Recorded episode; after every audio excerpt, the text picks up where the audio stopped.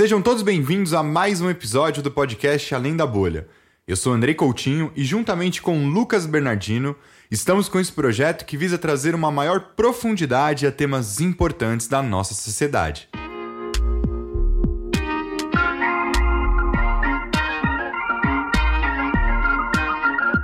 Para quem ainda não sabe, a nossa primeira temporada tem como tema Religiões em Tempos de Ódio. Nós iniciamos essa jornada conversando com um padre a respeito dos dogmas, problemas e desafios do cristianismo nos tempos atuais. Se por acaso você ainda não ouviu ou assistiu a esse episódio, volte lá para saber um pouco mais sobre esse projeto e sobre quais assuntos vamos abordar nas próximas temporadas. Nesse segundo episódio, a religião em questão será o islamismo. Mesmo sendo pouco difundido aqui no Brasil, o islamismo corresponde como a religião oficial de 25% da população mundial. Apesar desse número extremamente significativo, seus respectivos fiéis são um dos mais perseguidos e estigmatizados pelo Ocidente. Diante de tudo isso, entender um pouco mais sobre o islamismo é entender também sobre geopolítica, cultura e a importância do debate interreligioso. E para nos aprofundarmos nesse assunto, nós tivemos a honra de conversar com Attila Kush, muçulmano, mestre em ciência da religião pela PUC de São Paulo, formado em teologia islâmica e autor do blog Diálogos da Fé da revista Carta Capital. Ao longo desse bate-papo, Atila nos trouxe um maior conhecimento sobre os preceitos do islamismo, os mecanismos e problemas da intolerância religiosa, os porquês do crescimento dessa religião perante o mundo, entre outras questões. Ao final desse bate-papo, esperamos que vocês saiam com novos conhecimentos para além das questões religiosas, para além dos achismos, para além da bolha.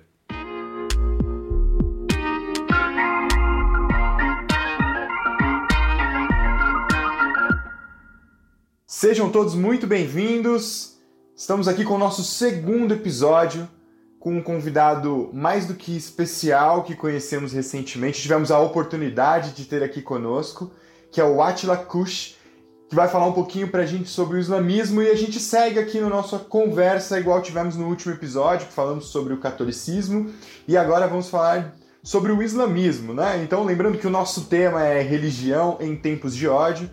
Então, Atila, eu gostaria que já de início pedir para você se apresentar, contar um pouquinho da sua história, falar um pouquinho da, das suas raízes, vamos dizer assim, né?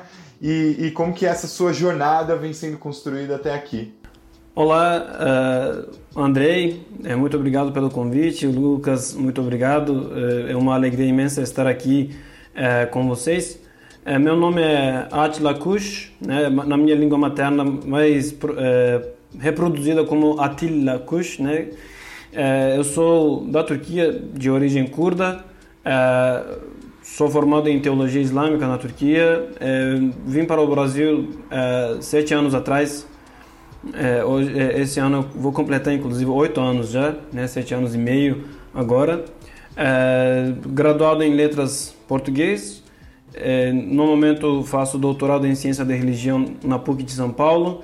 É, sou mestre em ciência da religião pela mesma instituição e é, escrevo de, às vezes né, na, na coluna Diálogos da Fé da versão digital da revista Carta Capital.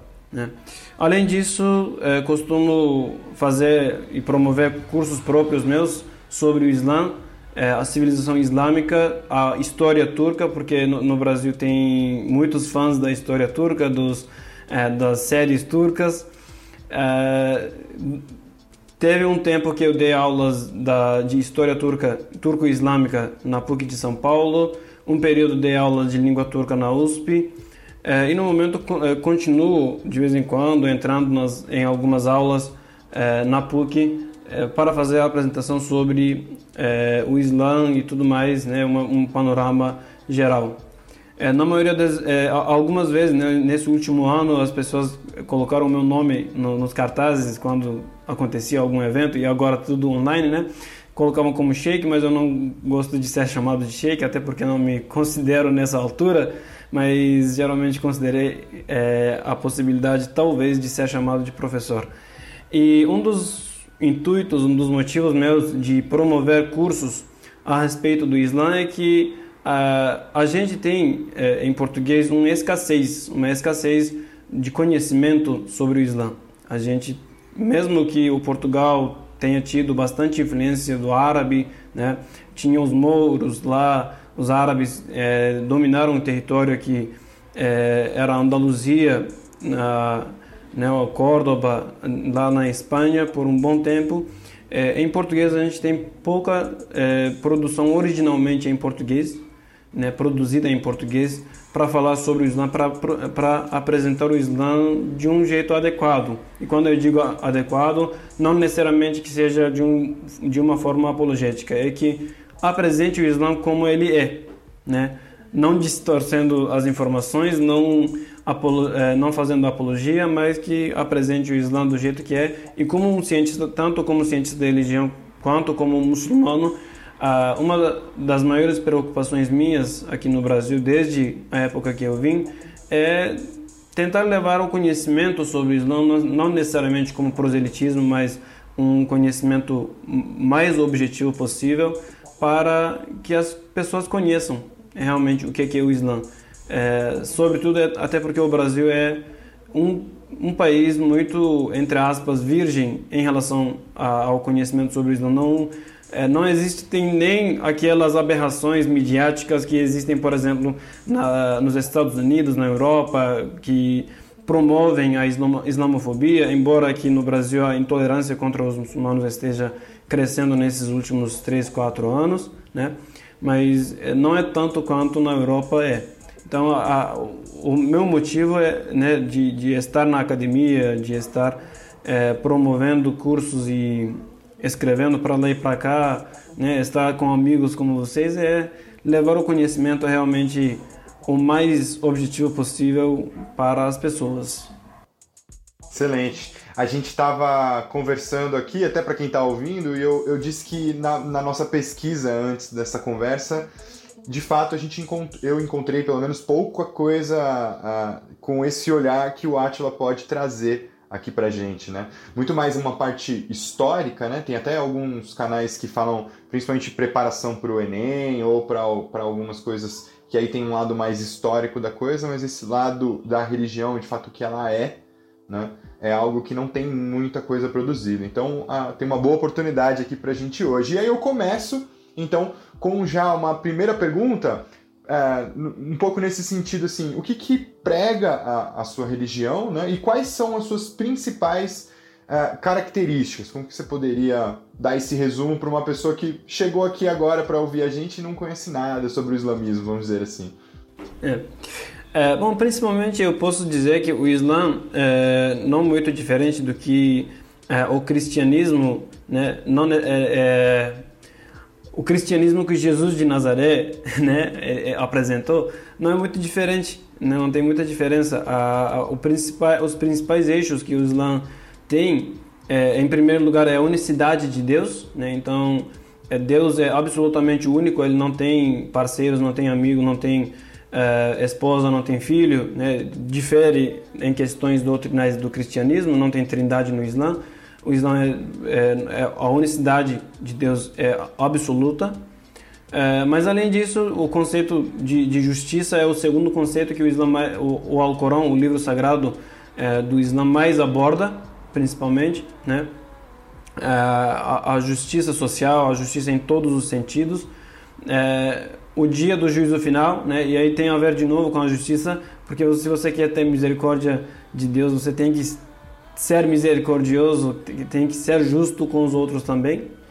É, e principalmente também tendo a ver com a, as origens etimológicas da, do, da palavra Islam em árabe, é, o Islã prega, na minha ideia, a paz, né?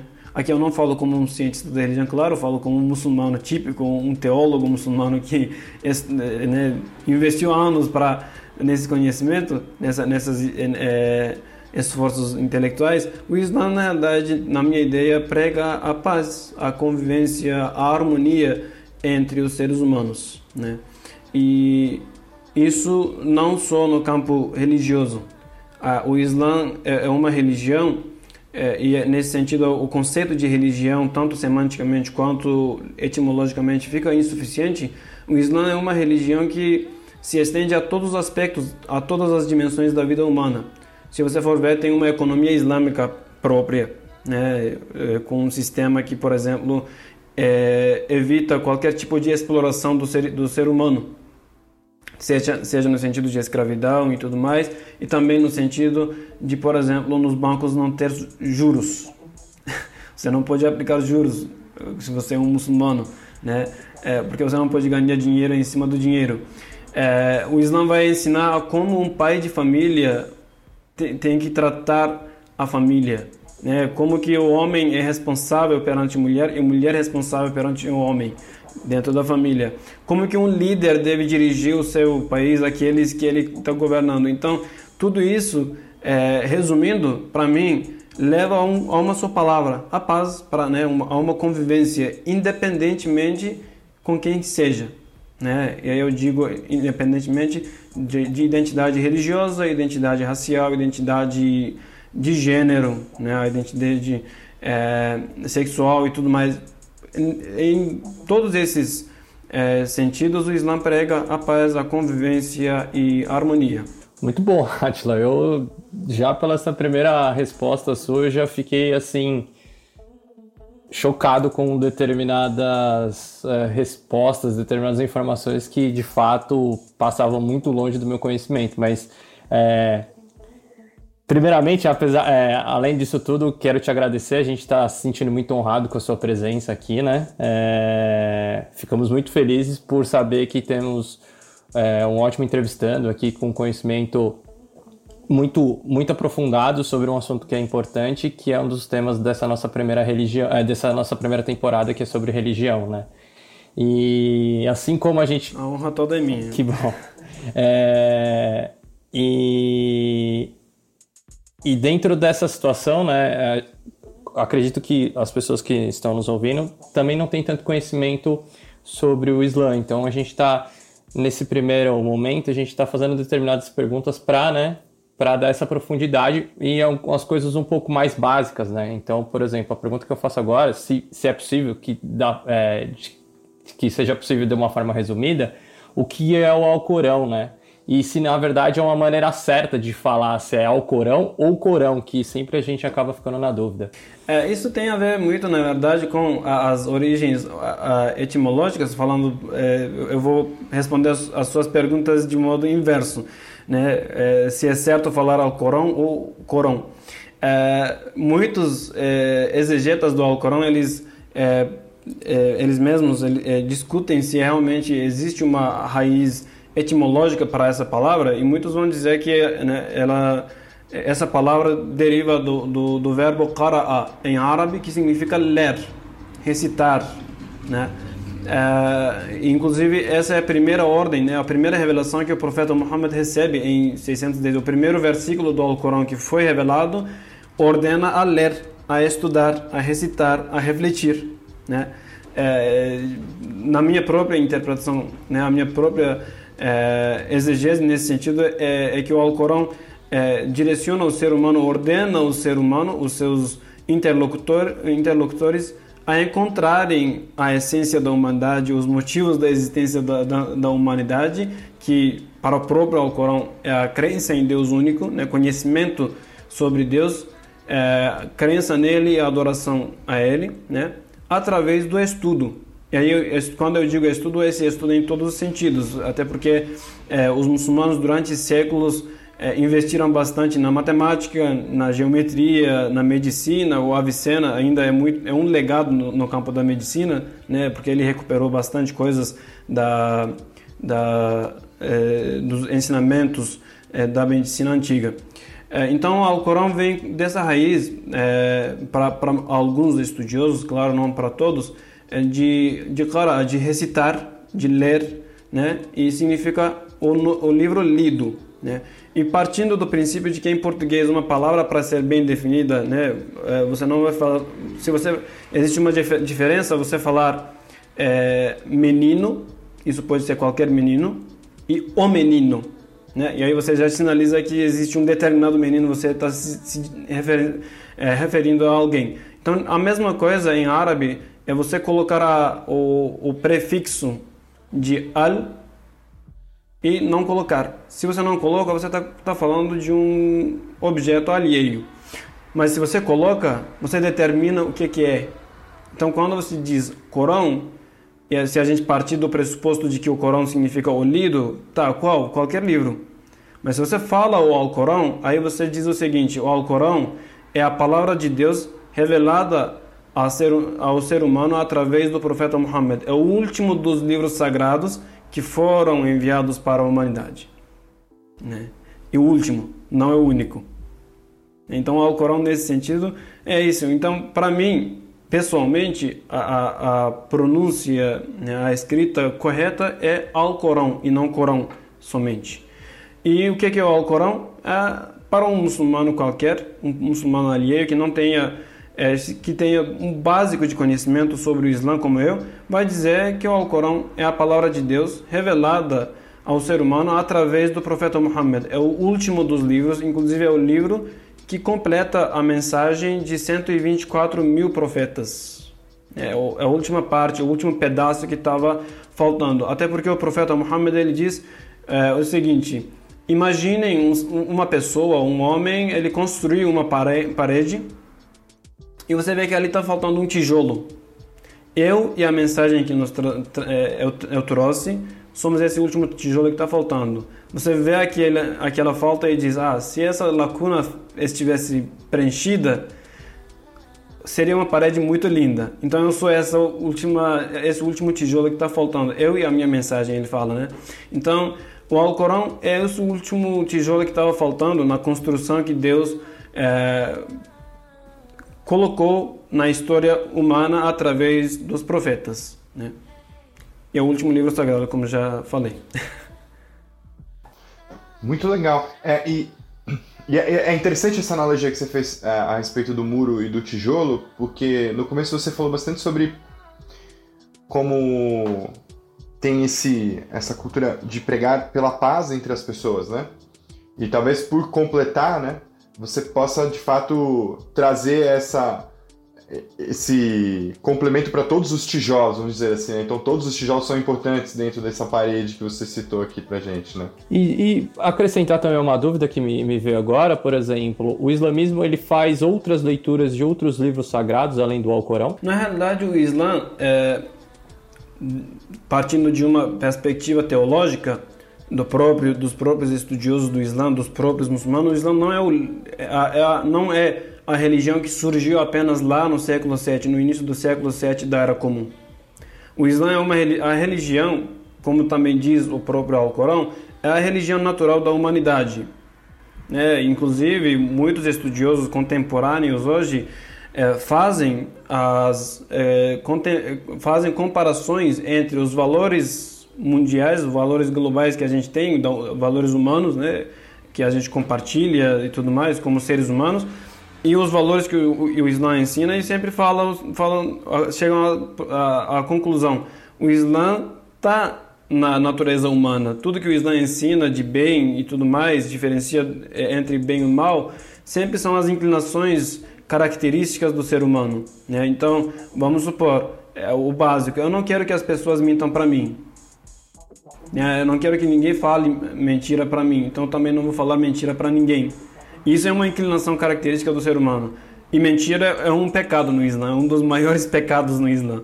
Então, partindo desse, dessas explicações mais contemporâneas, mas é, mais necessariamente no, nas afirmações do próprio Alcorão, a gente vê que o Islã é, é concebido não somente como a religião que surgiu é, empiricamente lá no século 7, no início do século 7. É a religião que desde Adão existiu.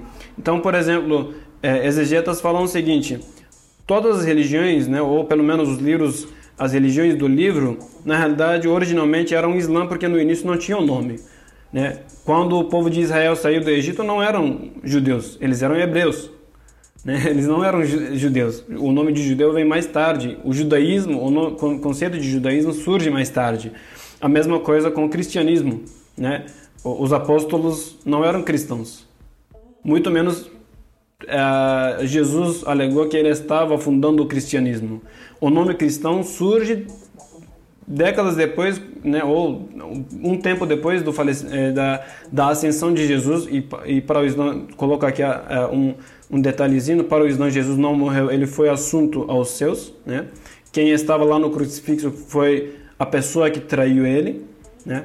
Então, uh, os apóstolos de Jesus, os discípulos de Jesus, eles foram chamados de cristãos lá em Antioquia, que tá, é, um, é uma cidade da Turquia, no sul da Turquia, com, na fronteira com a Síria. Né? Eles foram chamados de cristãos lá, referindo ao nome de Cristos, que em grego antigo significava o Messias. Né? Então, uh, partindo desses pressupostos, os, exegetas vão dizer o Islã é a religião que todos os profetas né, uh, ensinaram e comunicaram ao ser humano, só que esta religião, dependendo dos conceitos de sua época e tudo mais, tiveram nomeações diferentes. Então aí veio o judaísmo, veio o cristianismo e, é, e talvez o hinduísmo, o budismo, né? Não sabemos. E o Islã, o nome que chega hoje é, veio porque o Alcorão foi é, o único livro preservado, né? O único livro que foi preservado em sua forma original. Porque é, a história islâmica aborda que o Alcorão sempre foi transcrito logo após a recepção da, da revelação. É, então, por isso, não, não se perdeu a mensagem original que estava ali.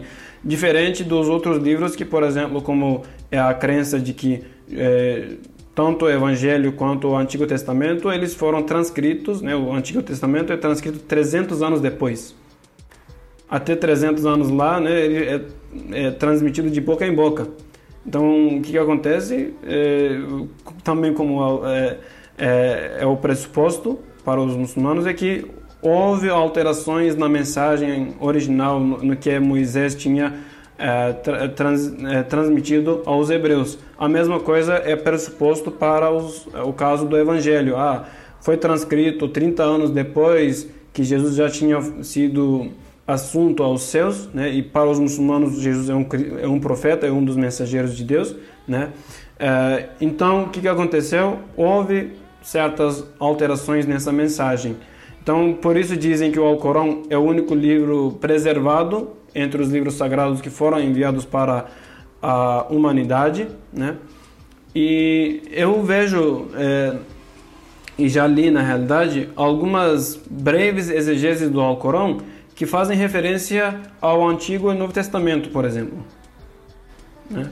Não necessariamente pegam aquilo como se fosse um preceito realmente verdadeiro, mas diz que, olha, esse versículo, versículo que aqui passa no Alcorão é transmitido na Torá de tal maneira, em tal livro, em tal versículo. Então, eles fazem, ele, o autor que eu li, pelo menos, faz referências dessa maneira. Né? Então, não necessariamente que tenha uma leitura diferente, é, mas existe a crença na mensagem original que estava nesses livros sagrados. Eu vou aproveitar que a gente falou sobre o cristianismo, né? Aqui nessa última parte da pergunta, e a gente sabe que que no cristianismo tem diversas vertentes, né? Dentro do próprio cristianismo. A gente até falou um pouquinho sobre isso na, no último é, no episódio anterior. É, e aí a gente queria entender se, se há vertentes diferentes no islamismo e se sim, né, se a gente pode considerar que xiitas e sunitas podem ser considerados aí algumas dessas vertentes e se a gente tem outras dentro do islamismo.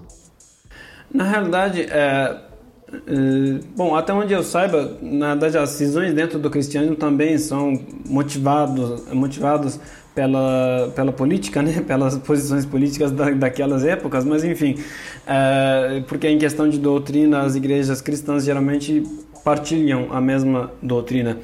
É, a mesma coisa acontece no Islã, que é, a diferenciação entre xiitas e sunitas, e na época do profeta Muhammad não existia nem sunita nem xiita, isso é uma coisa mais posterior, é, essa divisão, essa, esse cisma acontece dentro do Islã cerca de 30 anos depois do falecimento do profeta Muhammad por motivos políticos, por disputa pelo califado, né? Uh, mas um pouco diferente, um pouco mais diferente do que as divisões dentro do cristianismo, que nem por exemplo até é, o Concílio Vaticano II, que aconteceu de 62 a 65 do, do século passado, é, as igrejas orientais não comungavam com o Papa. É, é, elas não citavam o nome do Papa durante as missas deles, durante os cultos deles. Diferente do que isso, no Islã, se você for é, um sunita e vai para uma mesquita é, xiita, você pode rezar lá atrás do sheik, e, desde que o sheik não esteja, não esteja profanando né, a, ou a, a, doutrina daquela, daquele grupo, as ideias daquele grupo, não esteja profanando uh, a, a doutrina, a base da fé, né, a crença é, é, em Deus único e em profeta Muhammad como o, é, o mensageiro de Deus. Se não estiver profanando essas bases da, da fé, é, você pode seguir o sheikh xiita lá e rezar direito, não, não tem problema nenhum. Isso desde, desde que aquele cisma aconteceu, não, é uma coisa seguida. Né? É, dentro do sunismo mesmo, você vai ver divisões jurídicas. Aí é uma, é uma coisa mais é, que tange as questões da prática, não necessariamente da, na, nas questões da doutrina. Né? E dependeu muito é, essa, essas é, diferenciações de, de jurídicas né, da, dos estudos da jurisprudência é, aconteceram por conta do contexto socio, socio-histórico em que essas escolas surgiram. A gente chama de escolas é, é, jurisprudenciais, né? são quatro escolas jurisprudenciais. elas surgiram dentro do contexto né, em, é, através também da interpretação é, do Alcorão, da, dos ditados do profeta Muhammad e que, o que não for encontrado nessas duas fontes através dos esforços intelectuais, é, pensamento, reflexão e tudo mais, para encontrar caminho e facilitar a vida dos fiéis. Então você tem essas quatro escolas, né, que divergem em poucas questões práticas. Ah, para um deles, na hora de você rezar, antes de rezar, né? Você tem que fazer, tem que limpar o corpo. Você lava o rosto, você lava os braços até os cotovelos, você esfrega água num quarto da cabeça, lava os pés até os tornozelos. E alguns, por exemplo, alguns vão dizer não, não é esfregar, é, é só esfregar a cabeça, um quarto da cabeça e lavar os pés, né? O Alcorão, eles vão entender como esfregar um quarto da cabeça e esfregar água no, nos pés, né? Existem essas pequenas divergências é, práticas. Além disso, em questões da doutrina, né, o que é mais visto como a maior divisão dentro do Islã, que é os xiitas e, e sunitas, questões doutrinais são imprescindíveis. Não, não existe uma diferenciação muito grande. Aliás, questões da, da base da fé é, são totalmente iguais para ser exato.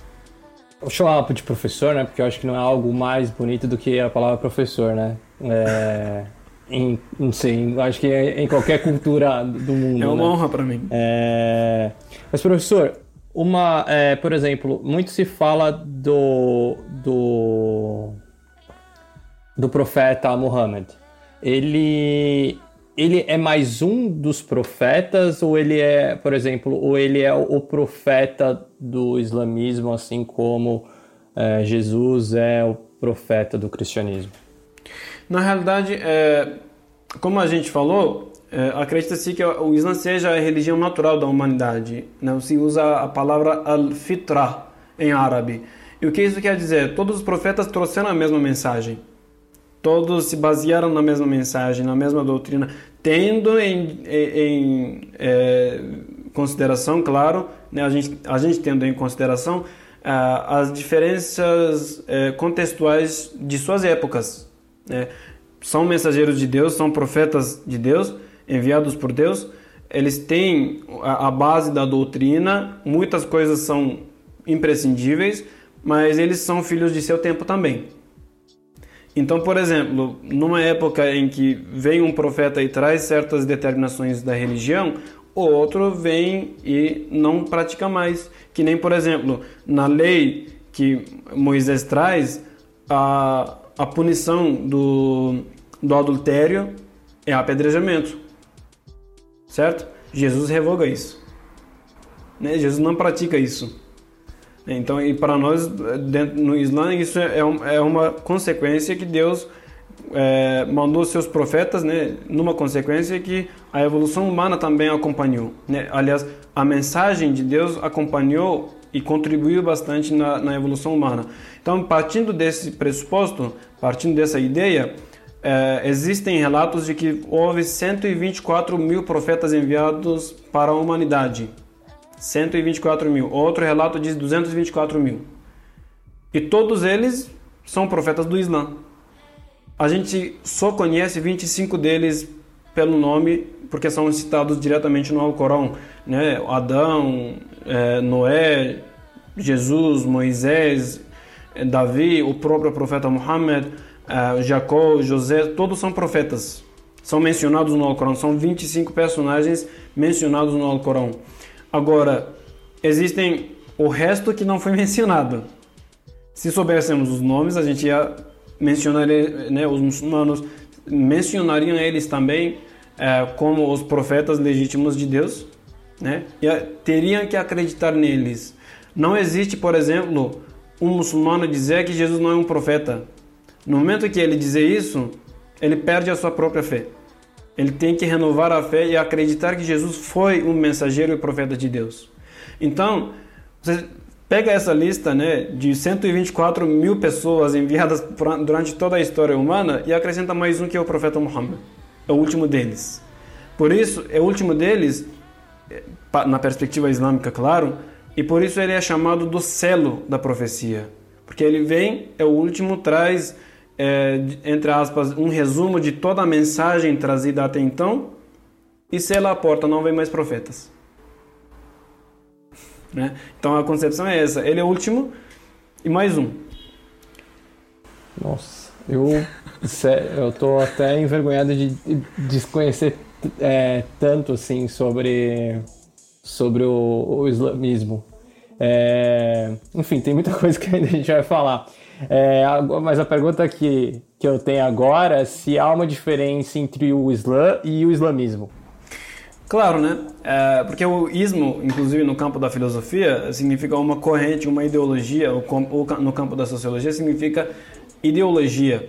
E o islamismo realmente é uma ideologia, né? É, eu vou partir do Islã para o islamismo. O Islã é o nome que, da religião que a gente está falando desde o início da nossa, do nosso bate-papo, não vou, vou, dizer da nossa entrevista, porque é realmente é um bate-papo de três amigos. Aqui, eu acho que se fosse presencial, provavelmente a gente estaria tomando um cappuccino e conversando e dando risadas enquanto a gente está gravando, né? Mas não, mas como as condições do dia de hoje não permitem isso, infelizmente não dá, mas eu espero que um dia a gente consiga. Então, o, o Islã é a religião da qual a gente está falando desde o início da nossa conversa, do, do nosso bate-papo. É a religião. Né? A religião é enviada para a humanidade, é, a, é tida como a, a, religião da humanidade. Né? A mesma concepção que tinha, por exemplo, no, tem ainda no cristianismo, é, na teologia das religiões, no cristianismo existe um, uma categoria que se chama a teoria do acabamento. O que, o que isso quer dizer? Todas as religiões existem, né? Para que um dia todas levem os seus seculares para o cristianismo, para que todo mundo um dia se converta no cristianismo. A mesma coisa no Islã não é necessariamente igual, mas existe a crença de que o, o Islã né, e essa perspectiva no cristianismo ou na, pelo, pelo menos na teologia católica é porque acredita-se que é o mistério de Deus, é o mistério de Deus, não necessariamente não somente o mistério, mas o mistério de Deus. Né? A mesma coisa vale para o Islã e para todas as religiões que se, é, têm essa visão soteriológica de que eu sou a única verdadeira. E o Islã também tem essa, essa ideia, é e para os muçulmanos sempre será assim, que o Islã é a única e a verdadeira religião enviada para a humanidade. Todo mundo um dia ou será um muçulmano ou no dia do juízo final, por ter negado ou não, por, é, vai conhecer essa verdade. Né? Agora, o islamismo, o islamismo é uma corrente ideológica, um, inclusive inicialmente uma corrente reformista, fundamentalista. Fundamentalista e reformista. Peraí, mas Atila, isso é uma controvérsia. Como assim reformista e fundamentalista? É. A gente vê lá no, no final do século XIX, início do século XX, vários movimentos e entre esses movimentos o movimento fundamentalista que surge nos Estados Unidos entre as igrejas batistas e metodistas sob o título dos panfletos que são distribuídos com o título The Fundamentals, né? E no mundo islâmico a gente vê uh, um, uma, uma uh, leva de intelectuais que querem uma reforma dentro do Islã voltando para as raízes. A mesma coisa que o Martin Luther tinha feito sola scriptura, somente a escritura. Então, a ideia desses intelectuais que queriam fazer uma reforma era que a gente voltasse para as raízes do Islã, ou seja, para o Alcorão e a prática do profeta Muhammad, que é uma é, é uma certa exegese do Alcorão, né? E a partir daí tentar curar a, a, as doenças do mundo islâmico, né? E muitos deles vão mencionar isso, muitos deles hoje ainda são é, é, muito respeitados. Eu respeito vários deles. Um deles eu considero como meu mestre espiritual, por isso que eu digo, né? Por questão de voltar às raízes, aos fundamentos, é um movimento fundamentalista, mas fundamentalista que visa um, uma reforma. Aí esse movimento lá na Turquia foi chamado de islamismo. Né? Mais tarde, o professor Peter Demant ele aborda a, a, a evolução do, fundamental, do movimento fundamentalista no mundo islâmico e a partir do, é, do momento em que aí a gente vê já é, como a, a, forte influência do colonialismo também, é, a gente vê movimentos fundamentalistas que se tornam em movimentos políticos. Tem a mesma ideia de fazer uma reforma baseado apenas no livro e na tradição profética, né? E a partir daí levar o Islã para todo, todo, toda a sociedade em que os muçulmanos viviam, né? Reformar os próprios muçulmanos, não estou falando nem de proselitismo, de levar o Islã para os outros, reformar os próprios muçulmanos. Aí os primeiros movimentos, por exemplo, a gente vai ver a Irmandade Muçulmana lá no Egito, começando com Hassan al-Banna lá na, na, na, década de 30 e tudo mais. No Irã vai ser um pouco mais forte lá no final da década de 70, né? A gente vem, vai ver a, a revolução iraniana com Ayatollah Khomeini. Então, o islamismo é o nome que é dado lá que, ao movimento que começou lá nos, nos finais do século XIX como um movimento extremamente pacífico, que começou com a ideia de voltando aos fundamentos, fazer uma reforma dentro do, do, do Islã, né? É, claro, existiam extremistas dentro deles, que, como por exemplo o fundador do, dos Wahhabitas, que é, ele condena a, até a exegese, a jurisprudência, e ele diz que são invenções que não deviam ser feitas, por exemplo. Né? Mas, claro, a maioria deles queria uma ideia mais, tinha uma ideia mais reformista branda. Né? E no decorrer do tempo, o islamismo vai se tornar um movimento político e vai ter os seus braços um pouquinho mais, as suas vertentes um pouquinho mais extremistas ou pelo menos radicais. Extremistas e radicais são um pouco diferentes, né? E vai ter aqueles que são realmente ainda brandos, seguem uma linha política, né? E, e aí isso vai depender da concepção do contexto social é, e cultural em que se pratica, é, se segue essa ideologia. Então a diferença entre o Islã e o islamismo é isso. Não sei se foi muito confuso, mas. não, não, mas me fez pensar sobre uma, uma, uma, uma, questão que até te faço essa pergunta agora. É, ou seja, fundamentalismo não é sinônimo de extremismo? Não necessariamente. Né? Ah, eu vou colar um pouquinho, se vocês me permitirem, porque o livro está bem aqui do meu claro. lado. ah, recentemente, esse livro foi publicado recentemente, foi lançado no final do, eh, do, ano passado, e é um dicionário que trata das questões sobre o pluralismo religioso. E tem uma verbete que trata, né, o dicionário do pluralismo religioso. É um livro excelente, é, organizado pelos excelentes professores Cláudio de Oliveira Ribeiro, Gil Belas Aragão e Roberley Pananciewicz. Esse último nome é um pouco difícil, né? E Nessa verbete sobre o fundamentalismo se trata da questão da polissemia. Polissemia. Fundamentalismo no seu início não era necessariamente um movimento extremista. Hoje em dia é sinônimo né, visto pelo menos em questões semânticas como sinônimo do extremismo, mas não necessariamente. O fundamentalista é aquele que quer seguir a sua religião à risca. No momento, as definições mais é, brandas que a gente pode dar é isso. Agora, quando o fundamentalista tenta impor a sua ideia aos outros, aí ele vira um extremista. Ainda mais quando ele começa a usar a violência para impor a sua ideia, né, a, a, sua ideia fundamentalista, aí vira terrorismo. Então existe é, uma diferença é, semântica entre os dois conceitos, fundamentalismo e extremismo foi, foi essa volta à raiz que você falou no começo, né? Que o, é. o, essa questão do islamismo e o fundamentalismo foi com o intuito de seguir aquela, é. aquela raiz que se tinha.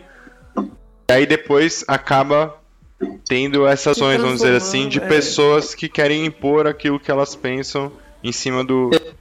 Exatamente. É, é, é um pensamento mais, né, quando no decorrer do tempo, que se transforma mais em um pensamento político e a política é, uma das características da, da política da, da, nossa atualidade é o que impor as suas ideias né? não todos não que todos façam isso mas existe uma tendência pelo menos dos leigos da política o meu já inclusive vou dar um, um spoiler o meu artigo que será publicado na revista Carta Capital na, nos próximos dias é, é a, a, respeito disso, a religião de política. E, e existem muitos sequazes dessa religião de política, e a religião de política tem suas vertentes mais demasiadas possíveis, né? É, e eles querem impor as suas ideias. A gente vê os impactos disso nas cri na crise sanitária que está é, devorando o mundo inteiro né? Tá acabando com o mundo inteiro. E isso, com certeza, tem suas é, tem suas bases no extremismo político, no extremismo da religião de política. Então, é, são coisas um pouco né, distantes e realmente é, é uma questão que é, parte mais do, das ideias políticas. Né? É, como eu tinha falado, a ideia de, dos primeiros islamistas não era necessariamente impor a sua ideia, mas interpretar a modernidade em conformidade com as bases, os fundamentos do Islã. Né? O Islã não, é, os, os, muçulmanos, os islamistas, eles não queriam criar um contra-ataque à modernidade, mas adequar a modernidade ao Islã. Bom, eu não sei se foi muito confuso. não, claro que não, claro que não. Não, e até eu fiquei né, refletindo aqui, né? Porque ao mesmo tempo que a gente vê a ascensão de grupos é, de, é, de extremistas no mundo, mas essencialmente, por exemplo, é, algum desses grupos, ou a maioria desses grupos, não tem algum fundamental, é, um funda, é, é, fundamentalista religioso. Tipo, principalmente se você for ver na Europa, assim, né? Não. Por realmente. exemplo, alguns casos da Alemanha, por exemplo, que, que tem alguns, o crescimento dos, dos neonazistas, enfim. Ali não há nenhum tipo de, de fundamentalismo religioso por trás, mas há um extremismo, né? Exatamente. Exatamente. Extremismo, radicalismo. É, eu diria, inclusive, o início disso é o excesso. Né? é o excesso de tudo. E tudo que tem excesso é prejuízo para, para o humano. Né? Então, realmente, é, não necessariamente que seja religioso, é extremista, terrorista, terrorista. Inclusive, Uh, eu costumava dizer e continuo dizendo uh, que o, o, terrorista, não, não só o extremista, mas o terrorista ele não tem religião. A religião do terrorista é o terrorismo. É aquilo que ele acredita, matar os outros, nada mais. Aquele que diverge dele deve, deve ser morto e ponto. E quando você junta o terrorismo ao, ao a religião, né, específica, Talvez isso seja o cerne de toda, é, de toda a fobia, tipo, de toda a xenofobia, né? Toda, não esqueci o nome específico da religião para. Sim. É, na realidade, não necessariamente que, Lucas, não necessariamente que junta a, a, o terrorismo à religião. Disfarça o terrorismo de religião. Disfarça o terrorismo de religião. Né? É, em turco a gente diz que é, quem quem rouba a, a minarete prepara o capuz, né? Está com o capuz pronto para cobrir a, o que roubou, né? Então aquele que mata o ser humano, e isso aconteceu no, na antiguidade de, de, várias formas, hoje ainda existe sob várias desculpas, né? Aqueles que estão matando alguém precisam legitimar. E apesar das teorias de secularização, a religião hoje em dia ainda é uma fonte imprescindível de legitimação dos atos. E não só de legitimação, mas também de atrair as pessoas, né? Exatamente. Que você pode usar para se legitimar, ou seja, falar que você está fazendo aquilo porque algo maior, vamos dizer assim, está ali te dando permissão quase, mas ao mesmo tempo Sim. é uma forma de trazer mais pessoas para esse seu culto ao terrorismo. Olha, é, no início eu falei, Andrei, que a, o Islã para mim é uma religião que prega a paz. Para mim, na realidade, todas as religiões pregam a paz. Eu conheço gente de várias religiões, né? Sou muçulmano aqui no Brasil. O que mais eu te, o que menos eu tenho é amigo muçulmano. Tenho amigo monge budista, tenho amigo padre, tenho amigo é, pastor, tenho amigo ateu, rabino e tal amigos muçulmanos são poucos, é a minoria, né? É, eu conheço muita gente de várias religiões e eu posso dizer que todas as religiões realmente é, pregam a paz, né? E no Islã, é, o que eu, eu posso dizer o valor mais significativo do Islã é que o Islã, o ensinamento mais significativo do Islã na, na, na realidade que eu diria é é o tratar o ser humano como um ser humano. Né? Tratar todo mundo, independentemente de qualquer circunstância, como o seu igual. É o versículo é, 13 da surata do livro 49 do Alcorão falou o seguinte: Os seres humanos, nós vos criamos de um homem e uma mulher e dividimos em grupos e tribos diferentes para que conheçam um aos outros. Né? Então, para que eu possa conhecer, eu tenho que ver ele como igual. Não existe eu subalternizar o outro e dizer que eu vou conhecê-lo. Você não vai poder conhecê-lo. Né? E o maior dilema do orientalismo sempre foi isso. Né? Os orientalistas, quando estudavam é, o povo, os povos orientais, é, tanto eu digo isso no sentido dos muçulmanos, quanto na, em outras religiões e outras culturas, sempre tinha uma ideia, uma, uma visão de subalternidade. Né?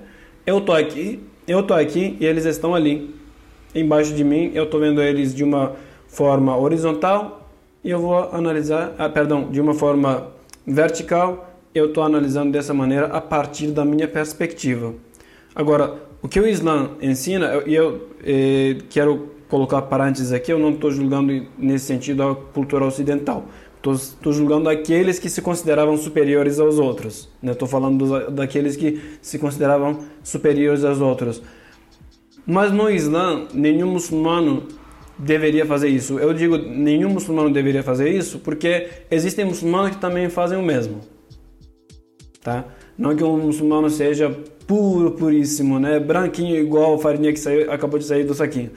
Né? Um, existem muçulmanos que também fazem julgamento dizendo né, julgando o outro como infiel. Não necessariamente que seja é, ligado a algum grupo extremista ou fundamentalista ou terrorista. Mas existem muçulmanos leigos que fazem essa, esse julgamento também. Então no, é, o ensinamento mais significativo nesse sentido eu vejo isso inclusive nos dias de hoje em que uh, o ser humano procura motivos para julgar o outro então, o mais significativo do ensinamento é isso, é tratar o outro no pé de igualdade.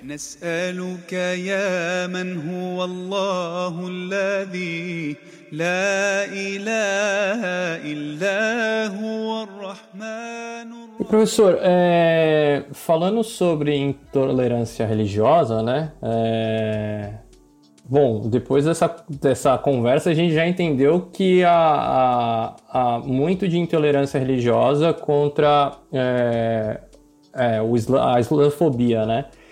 E Quais, quais são os fatores que, que têm feito com que a islamofobia tenha crescido nos últimos tempos e, e se de fato é, a islamofobia já existe há muito tempo? A islamofobia, na realidade, existe desde que os muçulmanos tiveram os primeiros contatos com os outros povos. E sempre as circunstâncias foram, é, não, se não foram sempre, mas é, muitas vezes as circunstâncias foram turbulentas. É, não, existe, claro, o fato de que, por exemplo, os uh, comerciantes muçulmanos viajavam pelos territórios e as pessoas conheciam o Islã através da ética que eles apresentavam e tudo mais, de não enganar, de, de não dar golpe nas pessoas, de ser justo no, no comércio e tudo mais. Mas existem momentos em que, infelizmente, em nome da religião, aconteciam guerras também. Né? E existem nos, nas fontes bizantinas né, é, a, a, indicação de que, por exemplo, o Islã fosse uma vertente, né, um, um, uma seita desviada do cristianismo. Então, juntando tudo isso, por exemplo, no, no, no, na, no Ocidente, que era cristão, né, até o período da modernidade, é, trazer essa pluralidade religiosa, né, era majoritariamente cristão, a gente vê o crescimento também a ideia de que o Islã fosse uma religião falsa, uma religião totalmente inválida, né? A mesma coisa valia para as outras, né, do, do, ponto, do ponto de vista de outras religiões, para os outros também. Né? Os muçulmanos também tinham ideias exclusivistas de que as outras religiões não serviam para nada. Então a islamofobia, ou como se usou recentemente, né, cristofobia, que no, no Brasil realmente não sei se existe, mas enfim. É, é muito, é, é, é muito ah. problemático isso, né? Depois eu fiquei pensando, eu falei, porque é, a gente sabe que existe a islamofobia, né? Mas assim, para a gente cair na vala também da, da cristofobia, né? Pode ser que isso aconteça, né? Tem que, tem que ter evidência. Não, é, é, é, claro que existe. Eu não posso, não posso dizer, ah, não existe. Existe, mas não no Brasil. Não no Brasil que tem quase 90% da população cristã. Né? então, ah, mas em outros países, eu acompanho, eu sou pesquisador no campo de, de, de diálogo interreligioso e eu sempre gosto de eh, pesquisar o, a antítese da minha pesquisa. Então, eu sou, se eu estou pesquisando sobre o diálogo interreligioso, eu vou estudar as teses contrárias ao diálogo interreligioso também. Tanto na minha religião quanto nas outras, as circunstâncias contrárias a isso. Então a gente vê, por exemplo, perseguição contra os cristãos em países, em alguns países da África, em alguns países da Ásia, a mesma perseguição em, no, às vezes no mesmo país contra os muçulmanos, que nem na China, por exemplo. Na China, a palavra de Deus não pode ser falada, a Bíblia não pode ser lida, né? Ao mesmo tempo que, por exemplo, os muçulmanos, que são minorias, são é, detidos na, nos campos de concentração, né? mulheres estupradas, mulheres esterilizadas, para que não haja procriação, não, que não haja crescimento da, da população, e a, mesma perseguição é contra os cristãos também. Então não é que não haja cristofobia, existe, mas não necessariamente num país majoritariamente cristão. É. Então, voltando para a nossa conversa, a islam, islamofobia eh, tem suas raízes na teologia da, da, das, religi das religiões que existiam no Ocidente ou nos, nas sociedades que têm islamofobia, né? Então, a, a, a a acusação de ser uma religião falsa e tudo mais já é suficiente para chamá-los de pérfides, né, os infiéis, e foi uma das convocações, uma das palavras usadas na convocação da primeira cruzada, na, em outras cruzadas também, né? Ah, além disso, é, razões políticas, razões totalmente meramente políticas, né? Ah, contato às vezes era por meio da guerra, e o muçulmano sempre foi visto como aquele que gosta de violência, é, aquele que gosta de matar, é, aqueles que são bárbaros, né?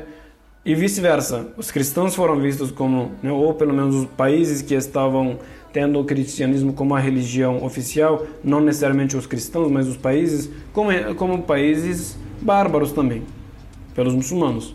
é, eu pesquiso bastante sobre a história otomana e realmente a gente vê constatações a, a, respeito disso. Eu não vou aqui omitir os fatos históricos que estão lá nos arquivos. Né? Ao mesmo tempo que com os mesmos cristãos havia também alianças. Então, a islamofobia existiu desde sempre, só que a gente vê a islamofobia de um modo sistemático quando a gente vê os muçulmanos, é, a, quando a gente vê a presença dos muçulmanos nas sociedades, principalmente ocidentais. Eu aqui especifico, por exemplo, a França, a Suíça, né, a Dinamarca, a Holanda, onde, por exemplo, né, na França e na Suíça principalmente, a mulher muçulmana não pode colocar o véu por questões de segurança. Né? Ah, mas fecha o rosto, não, e que não necessariamente a mulher feche o rosto totalmente. A descrição do Alcorão é que fecha aqui, né? o rosto fica aberto. Mas hoje todo mundo está tá andando de máscara, qualquer um pode pegar uma, mar, é, uma arma e matar todo mundo. E dizer que era muçulmano. Tava de máscara, ninguém vai conhecer? Né? Ninguém vai dizer, ah não, não, não era ele. Caramba, né? Coloca a máscara aqui, quem vai saber que eu sou Atila?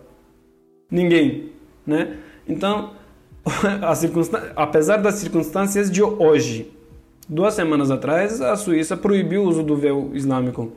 Não pode fechar o rosto. Né?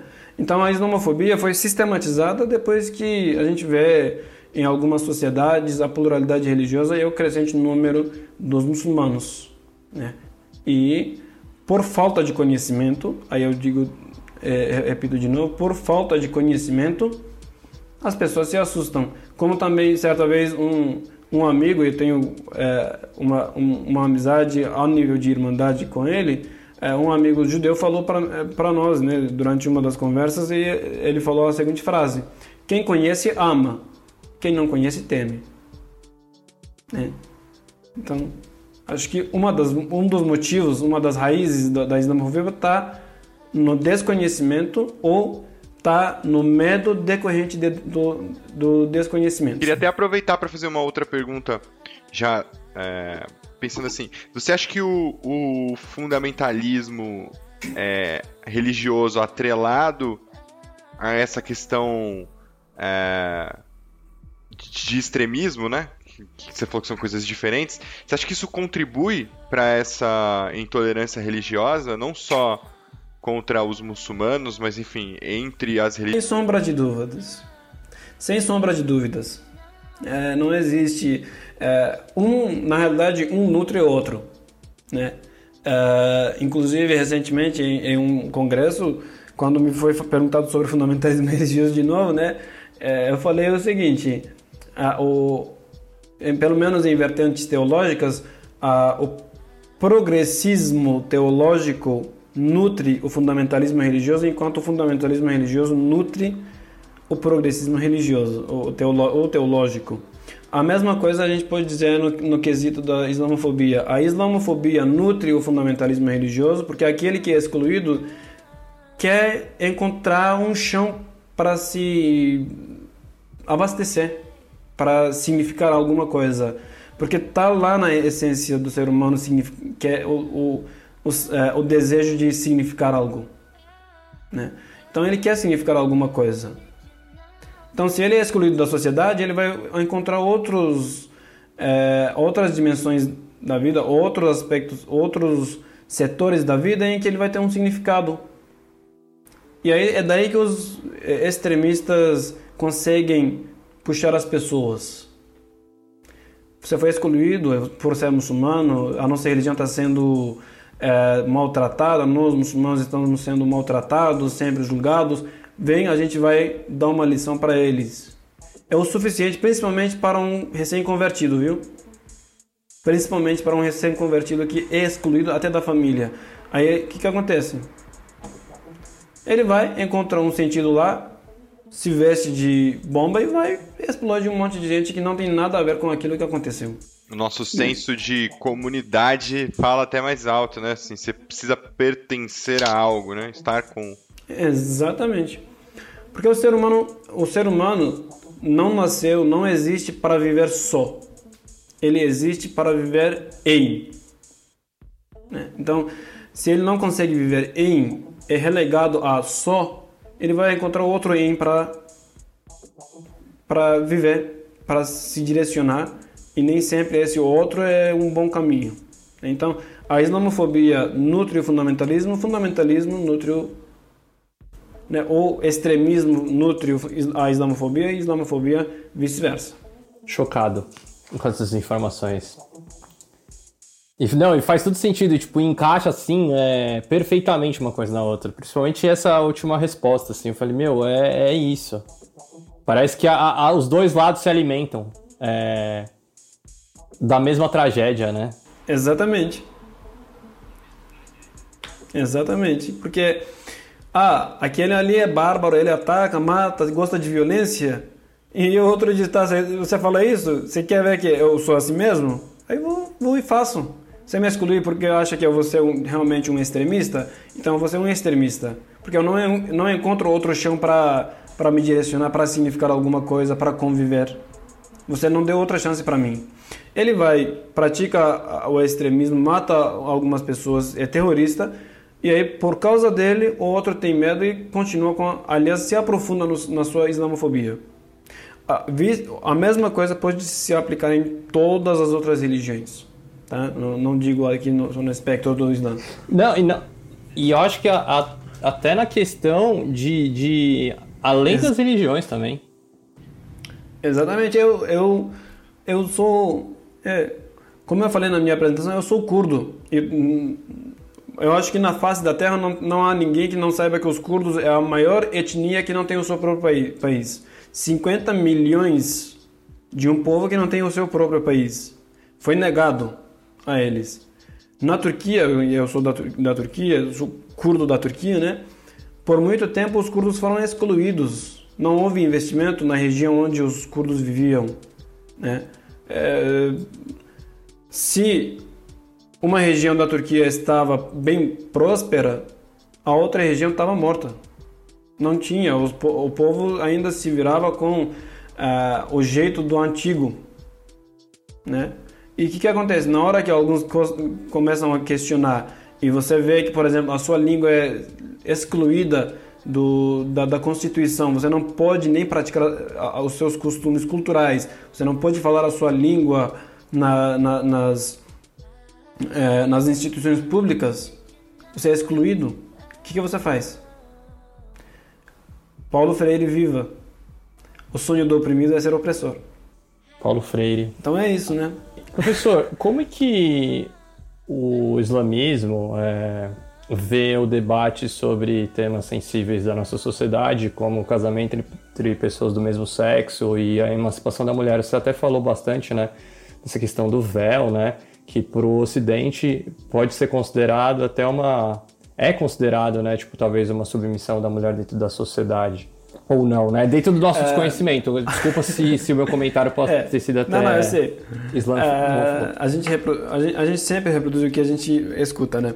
Uh, isso não é. Um, eu não digo como se fosse uma culpa ou um problema. A gente. Não, nós somos filhos do nosso tempo, né? A gente vai ouvir e se, se gente, em todos os lados a gente ouve a mesma coisa, a gente vai realmente acreditar que é aquilo. É, vou de novo responder a sua pergunta de modo inverso, tá? tá? Desculpe, eu sempre faço isso com você, Lucas. É, a questão da, da, do véu das mulheres é uma conquista das próprias mulheres. Na época do, do profeta Muhammad, é, as, o véu significava nobreza. As mulheres romanas, bizantinas e persas lá do Império Sassânida as mulheres da elite, da, a, a, as ricas e tudo mais, né, aquelas que se representavam alguma família nobre, usavam o lenço. E na, na Arábia, as mulheres, do, a, as mulheres da família do profeta, as esposas dele, usaram lenço. E daí vem algumas outras mulheres da, da própria sociedade muçulmanas e perguntam: peraí, por que, que as esposas do profeta usam, a filha dele usa, as mulheres lá da família dele usam e nós não? por que, que a gente não pode usar? Né? Vamos. Isso está num lugar, né? É uma, é uma conquista delas. Hoje existem mulheres que não querem usar. Tudo bom. tudo bem. É, um, né, é uma ordem de Deus, está no Alcorão. Né? Eu posso, inclusive, pegar o Alcorão aqui, ó. Está em árabe, mas eu traduzo para vocês, 50 reais por palavra para vocês. É preço exclusivo. preço é, exclusivo, né? É. Brincadeiras à parte. Uh, eu vou tentar encontrar aqui a, a, a, o versículo. É, o versículo ordena as mulheres é, fecharem, né, se cobrirem, é, de modo que as suas pertences valiosas, né, os seus ornamentos, inclusive o Corão usa a palavra azina, é, zinet. É, zinet significa a, a, o, o, ornamento, aquilo que é, é uma joia, né, cubram suas joias, né, menos para os seus familiares, seus filhos, seu pai, seu irmão, seu esposo e tudo mais. Mas antes disso, dois versículos antes dessa ordem, manda os homens fecharem os olhos. Uhum. Né? Fechem os seus olhos para o pecado. Porque pode ser que uma mulher, né, é uma muçulmana, ela segue, ela acredita nos, na, na, nos fundamentos da fé e tudo mais, mas ela não segue a risca. E, portanto, não vai se fechar, talvez. Não, não vai cobrir a cabeça, pelo menos. Né? Você sabe que aquilo é um pecado, então você não vai olhar para aquela mulher. Antes de dizer para a mulher que se cubra, manda o homem fechar os olhos para o pecado. Né? Se cubra também. Porque até para o homem também no Islã tem é, diretrizes de vestimenta, de como o homem deve se vestir. Né? Então, e, e antes das mulheres foi para os homens, uhum. tá? Digo de novo. Agora, uma mulher hoje em dia não quer usar, vai cometer um pecado, mas um, é, o Islã é uma religião nesse sentido, na, nas responsabilidades religiosas, o Islã é uma religião individualista. Seu pecado é seu, não me interessa minimamente. O que cabe ao seu irmão de fé é apenas te avisar. O que cabe ao seu marido ou à sua esposa é apenas te avisar: olha, você está fazendo isso errado. Aí, se você diz, tá, estou fazendo errado e problema meu, acabou. Você não pode falar mais nada. É. Uma mulher muçulmana que não se cobre, ela está cometendo um pecado? Está cometendo, mas cabe ao resto, ao resto do mundo, cabe ao resto do mundo respeitar essa decisão dela. Porque é problema dela com Deus. Ela que se resolva, né? Ela pode viver do jeito que quiser. A mesma coisa na questão de, por exemplo, casamento homossexual, né? Aliás, hoje em dia se diz, não se diz casamento homossexual, é, é o casamento homoafetivo, uhum. né? Ah, é a mesma coisa no Islã, é um pecado. É um pecado equivalente, inclusive na jurisprudência islâmica, é um pecado equivalente ao adultério. Né? A pena foi, inclusive, vista como, como se fosse adultério. É um pecado, sim, mas é uma opção da pessoa. Renunciou à sua fé por estar praticando isso? Não. Não renunciou à sua fé ele diz que é muçulmano, está fazendo isso, só cabe a você, muçulmano, respeitar essa decisão dele, não pode fazer nada. Né? Ah, mas lá no Alcorão tá, na, tá, tá no Alcorão que a história do povo de, do profeta Ló, né? É, eles estavam praticando a homossexualidade e foram perecidos por causa disso. Não. A aquela história trata de, um, da, é, trata de um povo que desobedeceu o profeta e foi hostil contra o profeta e insistiu no pecado, né? Então, é, não somente insistiu no pecado, negou totalmente a mensagem e todos de uma vez, né? Hoje em dia as circunstâncias são diferentes. Nós não somos profetas. Nenhum muçulmano hoje é um profeta, né? E se alega é, que é profeta, perdeu a fé, perdeu o playboy, vai renovar a sua fé, né? É, muito menos uma pessoa que se contrapor nessa, nessa alegação, ah, mas você não pode praticar homossexualidade. Muito menos uma pessoa, uma pessoa que se contrapor a isso vai ser perecido, vai morrer, vai morrer de repente, vai sofrer algum ataque divino por causa disso. Ah, Deus age na história? Para o Islã, sim. A historiografia islâmica vai acreditar que sim, Deus age na história, intervém em momentos necessários. Mas é aquilo que Jesus falou quando levaram a mulher adúltera a ele: que quem não tiver pecado, atire a primeira pedra. Né? Então, e todos nós somos pecadores, não existe. Né? O profeta Muhammad ele mesmo fala: todo filho de Adão é pecador, mas o melhor dos pecadores é aquele que se arrepende e volta a Deus e retorna a Deus. Então, é, existe toda essa questão de é, respeitar, mesmo que seja um pecado, respeite a ideia da pessoa, né? a, a decisão da pessoa, a opção da pessoa. Muito bem explicado. Deixa eu aproveitar é, e fazer uma pergunta no, no seguinte contexto. É, dentro do islamismo, existem algumas vertentes que são mais é, progressistas, assim como, por exemplo, a teologia da libertação para os católicos? Na realidade, você não vai ver essa diferenciação entre teologias no Islã. Teologia é uma única, aborda uma, a questão unicamente. Agora, existem estudiosos mais progressistas ou menos progressistas. Né? Existem aqueles que dizem que aqui foi falado o que devia ser falado e ponto, você não pode falar mais nada. E existem aqueles que dizem que não, isso deve ser interpretado conforme os dias de hoje para facilitar a vida do fiel. Né? Então, não necessariamente que haja, por exemplo, uma teologia de libertação, uma teologia mais progressista e tudo mais, mas pensamentos, né? não necessariamente vertentes, mas uh, ideais ou uh, pessoas com ideais mais abertos ao diálogo ou menos abertos ao diálogo. Né? É, ou talvez seja da minha ignorância que eu não presenciei até agora, né? Mas enfim. الواجد الماجد الواحد الصمد القادر المقتدر المقدم المؤخر الأول الآخر Professor, o quanto dessa intolerância religiosa em relação ao islamismo é potencializado pelo imperialismo, não só americano, mas como de outros lugares do mundo? Olha, é, isso é uma pergunta muito desafiadora que acho que eu até deveria estudar um pouquinho para poder responder, né? É, podemos dizer que uma boa parte é, é, é movida por causa disso, né? É, porque infelizmente, uh, o, o, terrorismo, além de alimentar né, o extremismo, além de alimentar a islamofobia, alimenta também outras coisas. Vide, por exemplo, o exemplo da, da intervenção de vários países eh, na Síria, né, a partir de 2015, eh, ou a intervenção americana lá eh, no Iraque a partir de 2003. Então, uh, o imperialismo, com certeza, né, imperialismo requer sempre uma expansão e para poder se expandir sempre precisa de um, de um inimigo. Né?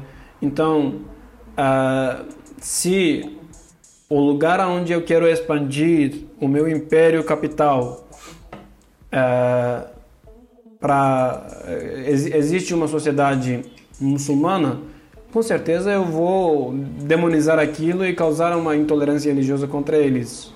Né? É, fazer com que eles fiquem ali presos, porque a, a, intolerância religiosa também causa certa prisão local. Você não, não consegue sair de lá temendo sofrer também problema em, em outros lugares. Por exemplo, aqui no, no, no Brasil, eu ano passado, ainda quando a gente conseguia fazer eventos presenciais, não tinha nem o primeiro caso da é, é, eu não quero usar uma palavra ruim, mas da bendita Covid, enfim, né? É, eu fiquei, por exemplo, do caso de um muçulmano que devia estar lá naquele evento como é, convidado, ia proferir uma palavra, mas que não, não conseguia nem sair de casa fazia tempo, porque, porque um dia estava andando em casa, eh, na rua, indo para casa ou indo para o trabalho, foi atacado e desde aquele dia não, não tinha nem coragem de pisar para fora. Então você é, ou por exemplo, é, em 2015 a gente teve 2015, 2016 a gente teve uma leva muito grande de migrantes sírios vieram para cá refugiados e a maioria era muçulmana.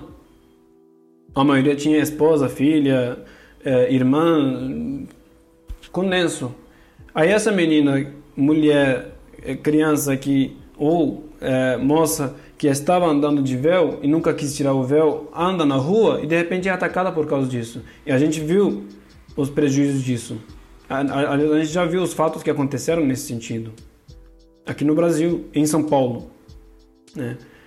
Então, e aí as pessoas. Teve um bar atacado, é, né? É, não, aquilo é, é a parte. Né? O, a, a, o ataque à Aljania são coisas à parte. Né? É claro, nenhuma atrocidade pode ser.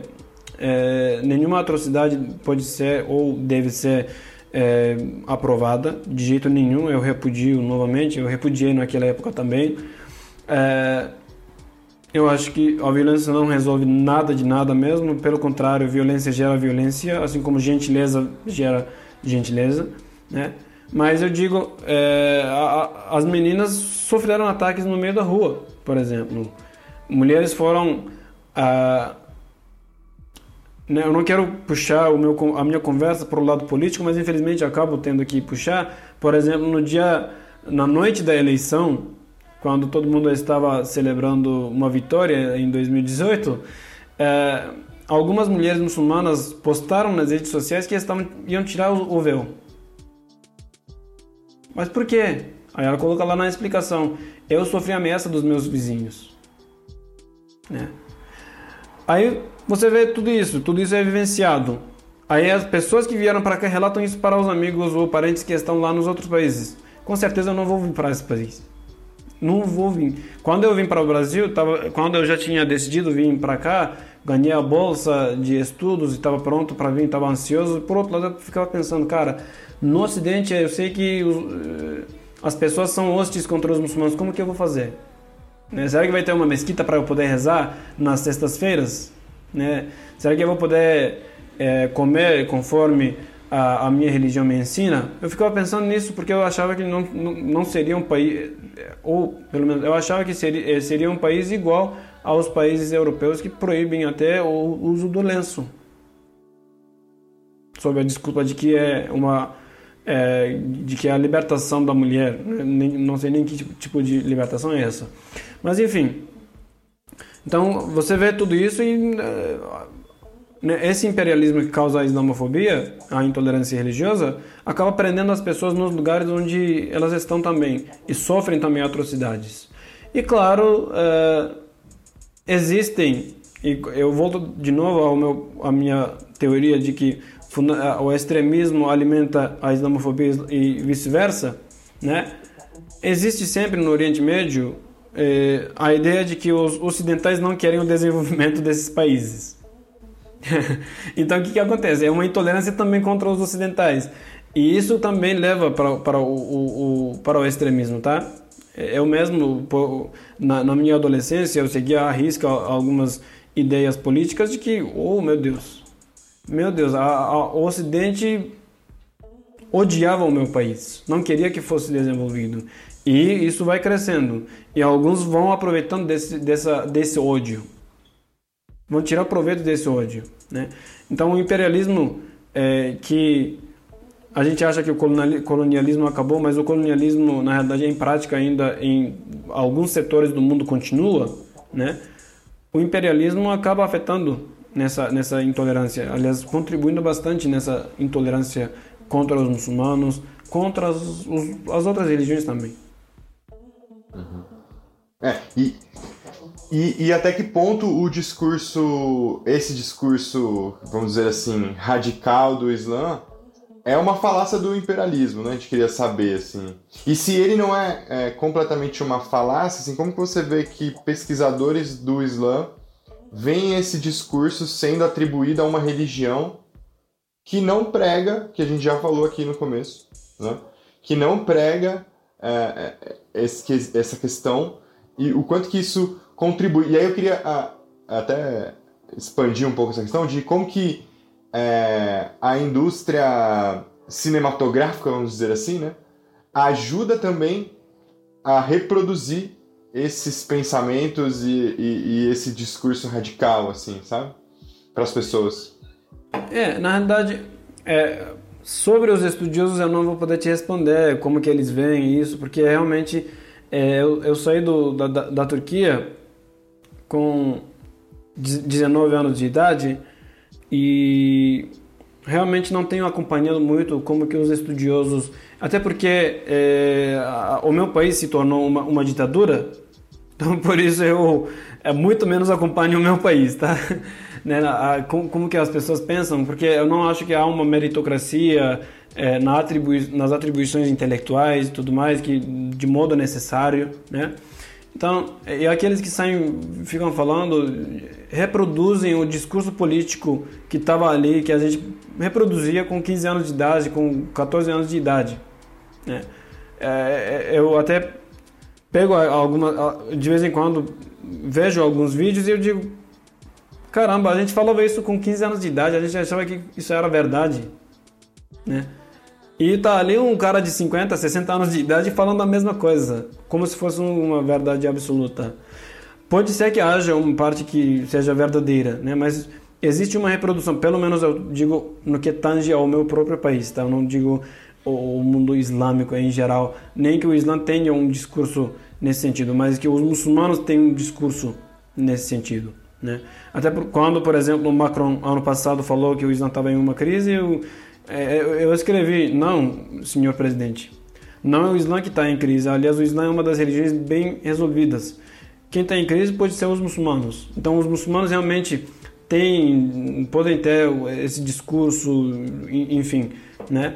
E infelizmente a, a indústria da, do, do cinema, principalmente a americana, contribui bastante nessa intolerância. Porque você vê sempre o muçulmano como aquele que é, é rude, é aquele que é terrorista, aquele que é morto pelo soldado americano, aquele que está com a arma na mão, né? aquele que fala gritando. Você não vê uma coisa muito diferente né? na maioria dos filmes que são produzidos pelo Hollywood e tudo mais. Você não vê uma coisa extremamente diferente. São, tem, existem, claro, raros exemplos de que o muçulmano é tratado de uma maneira mais branda, né? Mas na maioria você vê, e aí é, é, o ser humano, a maioria do ser humano não gosta de pesquisar, estudar e tudo mais. Infelizmente, a maioria do ser humano quer acreditar no que ouve, no que escuta, no que vê. Meu cara tá ali no, na televisão, se não tivesse uma, verdade, uma parte verdadeira, não estaria na televisão. Tá ali no filme, estão, estão retratando. A, a arte reflete a, o período em que vi, vive. Claro, eu não posso negar isso. Eu, eu não digo que não existem muçulmanos extremistas ou aqueles que eram muçulmanos que hoje praticam terrorismo. Né? Eu não digo que isso não existe. Mas sente-se e reflita um pouquinho.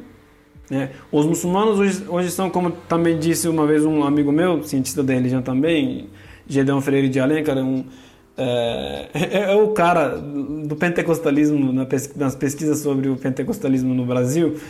Ele, ele certa vez numa palestra que a gente estava falando, ele era mediador e falou Imaginem, um, é, os muçulmanos são 1,7 bilhão no mundo. Imagina se todos fossem terroristas. Era isso que eu ia falar. Eu ia falar assim, imagina... com certeza esse grupo ele é muito menor do que... E aí ele é o pequeno, pequeno do, pequeno, do pequeno. E de certa forma é sempre esse grupo que é retratado, né? nas obras. Sim. Então, tipo, você tem uma, uma, uma folha em branco, branquíssimo, é uma folha, folha branquíssima e ali está um pontinho preto. Você escolhe toda a branquitude e vai lá, se foca, foca naquele pontinho que está ali. Tem uma camisa bem linda vestida e tudo mais. Tem uma pequena sujeira aqui no cantinho. Às vezes, que camisa suja. O que se retrata nas, no cinema, na mídia, sobre os muçulmanos, na maioria das vezes é isso. Né? Por exemplo, é, no, no, final do ano passado, em novembro, ah, o Egito anunciou que é, o próprio Estado do Egito, ó, próprio Estado do Egito estaria promovendo agora em março, não sei se foi realizado ou não, porque eu não vejo isso na, na, na mídia, infelizmente, não dá para ver, no, na New York Times não dá para ver, na, é, muito menos no Washington Post, nem na, na Reuters, você não vê essas coisas. Eu vi nos sites bem mais afastados, né, mais particulares, que o Egito estava promovendo um evento de diálogo interreligioso, por exemplo. Semana passada eu recebi uma notícia de que o Egito começaria o, o ensino religioso, o ensino do cristianismo nas escolas públicas. E olha, Egito é um país que tem o Islã como religião oficial. Aí a mídia exclui isso. Isso não, isso não tem valor jornalístico. Né? O que tem valor jornalístico é o militante do ISIS cortando alguma cabeça. É, decapitando alguém. É. E pior que a gente vê né, esse modus operandi em vários outros né, setores da, da nossa sociedade, né? Tipo, que é a, a narrativa sempre do mais forte para deslegitimar qualquer tipo de, de outras situações que, que talvez não vêm de acordo com ele, né? E Exatamente. você falou a questão, por exemplo, é, sobre essa fala do Macron, né, que o islamismo tem perdido é, espaço, enfim. Está em crise. Ele falou é, isso. Está em crise, é isso. E ele falou, ele falou, vamos criar um Islã francês. Fiquei pensando, cara, vocês são extremamente laicos. É muito absurdo.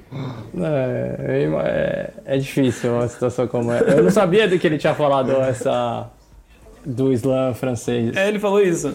Mas, por exemplo, duas perguntas, na verdade. É, quantos por cento da população. Tem esse dado de quantos por cento da população mundial é, é, é, é, muçulmana? Se não me engano, é de 22 a 25% da população mundial é muçulmana. E tende a crescer ainda.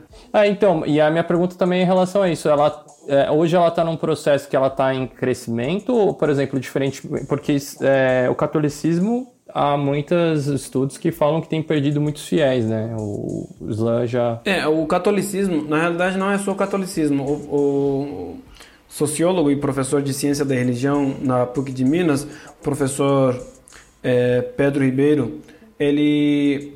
Ele fala que todas as religiões, em exceção o Islã, todas as religiões institucionais perdem espaço.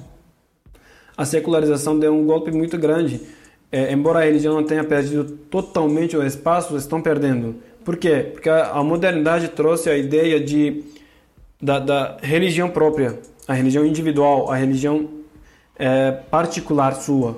A espiritualidade. Se né? antigamente você. Exatamente. Se antigamente você nascia na Itália, no, no Brasil, né, não vamos para muito longe, no Brasil, de antes da República, se você nasce no Brasil, você é católico, acabou.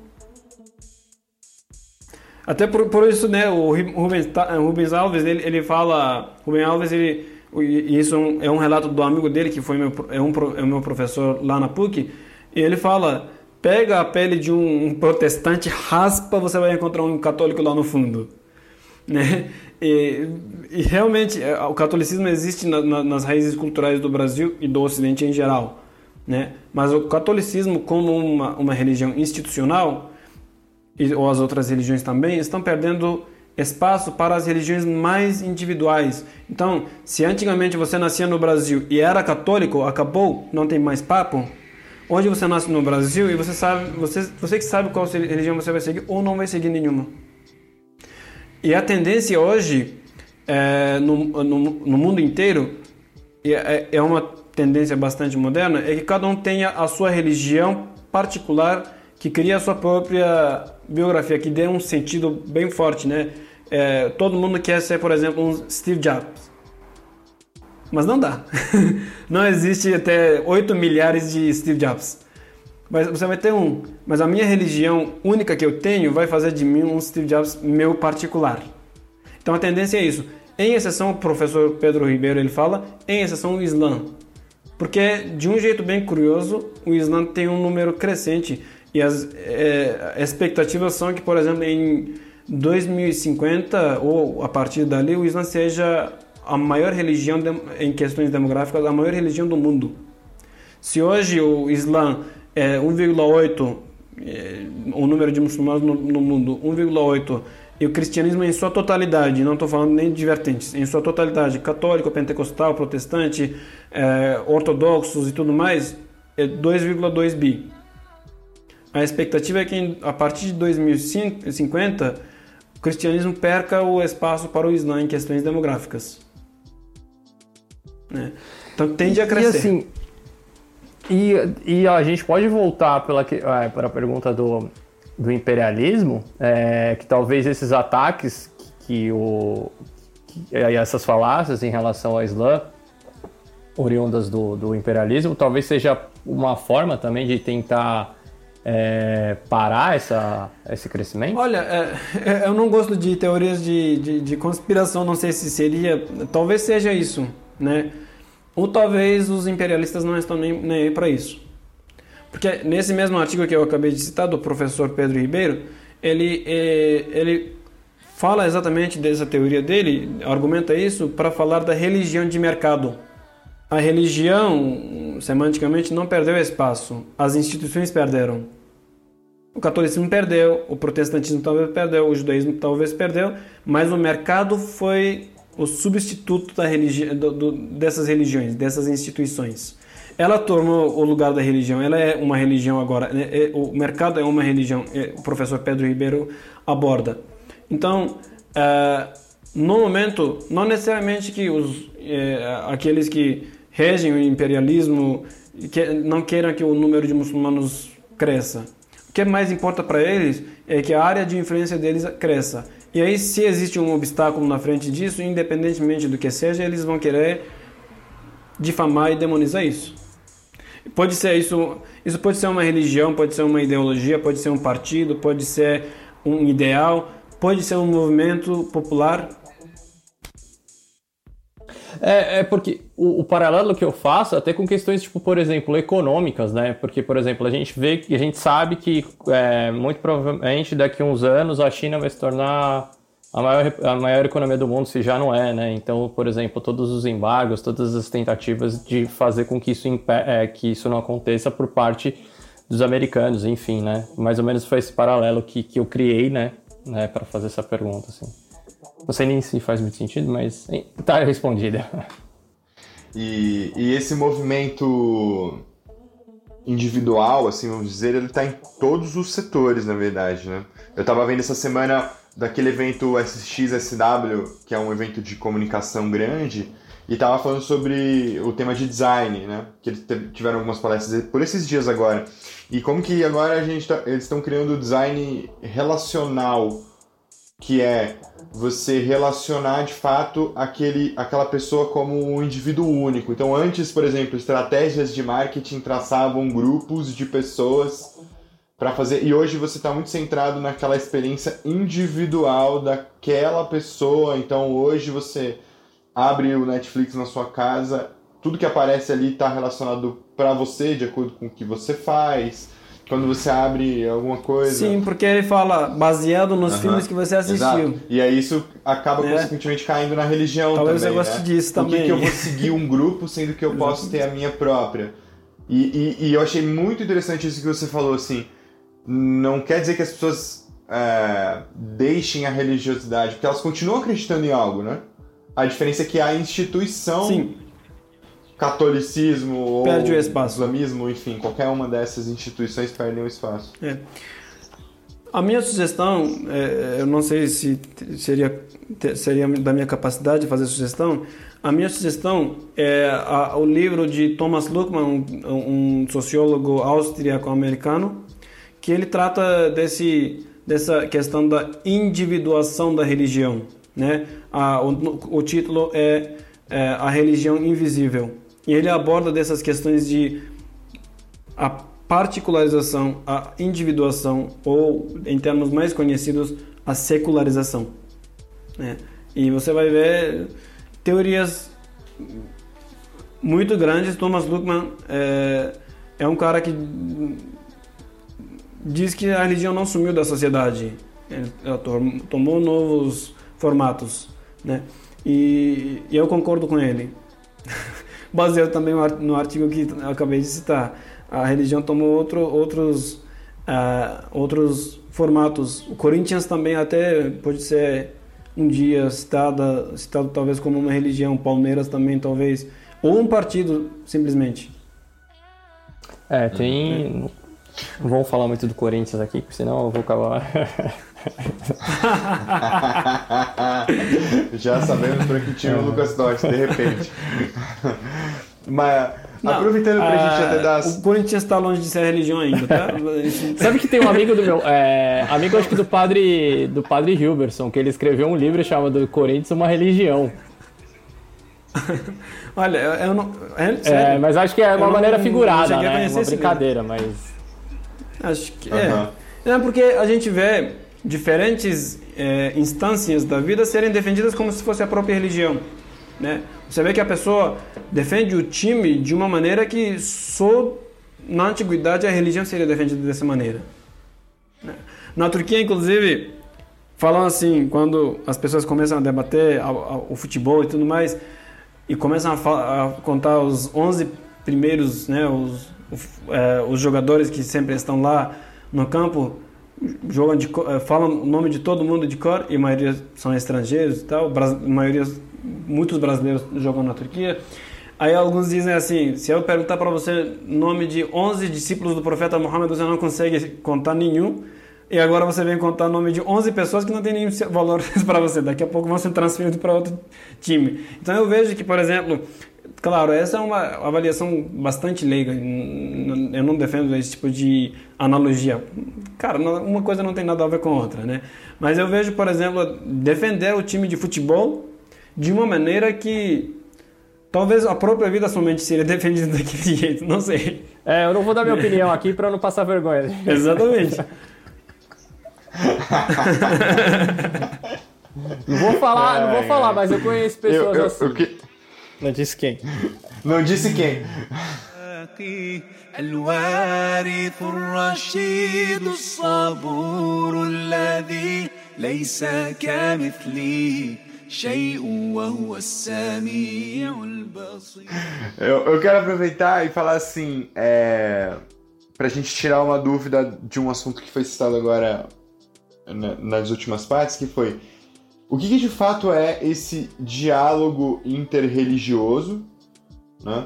E, e se de fato ele pode ser um caminho para a gente ter uma sociedade mais harmoniosa, que você falou do Egito que está começando a ensinar outras coisas que, que, que não se fazia há, há tempos atrás. É, de uma sociedade mais harmoniosa, assim, que, do que a gente tem hoje, dessas polaridades não só que envolvem religiões, mas outros temas. Acho que isso pode ser um caminho para começar a construir esse mundo, vamos dizer assim. O diálogo interreligioso, para mim, é, é, na, aliás, é a definição teórica, mais teórica, mais rígida que existe, né? É o diálogo entre as instâncias religiosas, entre as instituições religiosas, lideranças religiosas, em prol da convivência harmoniosa da humanidade. Só que é, isso era o ideal quando aconteceu, por exemplo, em 1893, o primeiro Parlamento Mundial das Religiões, ou é, primeiro Parlamento Mundial das Religiões, ou Parlamento das Religiões Mundiais. A tradução pode variar de acordo com a, a concepção é, do tradutor, né? Ah, mas quando isso aconteceu, a ideia era unicamente juntar lideranças religiosas para debater os problemas da humanidade e resolver isso baseado na religião, fazendo com que a religião diferente né, do, do da antiguidade seja é, um promotor da convivência. A, a, ideia, uma das ideias era conhecimento para convivência comum. Só que o que eu vejo em termos de hoje, inclusive, e outro detalhe, esse evento acontece em 1893 com participação de, se não me engano, 5 mil líderes religiosos de diferentes religiões, né? É, católicos participam informalmente, porque a Igreja Católica naquela época não aceita de jeito nenhum esse tipo de iniciativa. Só que o que vai promover mais ainda o diálogo interreligioso é o Concílio Vaticano II, mais precisamente é a Declaração Nostra Aetate. Não sei se eu, é, eu não escutei o, o o, o podcast do, do, do padre Helberson totalmente, né? Não sei se ele falou disso então, mas a, a, a declaração Nostra Aetate, que é a declaração do, da, do Concílio Vaticano II, que fala do diálogo interreligioso, da, da relação da Igreja Católica com as religiões não cristãs, né? é um dos pontos de partida, é um dos marcos do diálogo interreligioso na história humana, digo de maneira sistematizada. É, não, não necessariamente que antes não existia diálogo interreligioso, existia, né? Só que a gente está vivendo numa época em que o leigo consegue criticar o bispo. Então o bispo vai lá na missa, né, na hora do sermão, fala uma coisa, o leigo consegue criticar ele diferente do antigo, da antigamente, né, porque é, é, não digo, eu digo na figura do bispo eu falo de sheik, rabino, enfim, liderança, líder religioso, né? A palavra do, do, líder religioso era dita e ponto, falou. Hoje é diferente. O líder religioso fala, só que ele é criticado. Então nem não necessariamente que o leigo concorda com o líder. Então o que que acontece? Hoje o que é mais necessário para uma sociedade harmoniosa mesmo, né? Não que as, somente as lideranças façam diálogo, mas o setor leigo das religiões também faça um diálogo. Se conheçam. Conhecem, eu sou muçulmano, a, o prédio inteiro são brasileiros, provavelmente alguns são cristãos, outros são da Umbanda, outros são de candomblé, alguns não, nem seguem religião nenhuma. Eu não sei. Né? Porque o princípio hoje não é perguntar qual é a sua religião vizinho. O princípio hoje é se a gente tem um senso comum, alguma coisa em comum para ter um diálogo juntos né? E automaticamente acontece aquilo que a gente hoje em dia chama e está sendo reformulada essa teoria do diálogo interfé, o diálogo intercrença.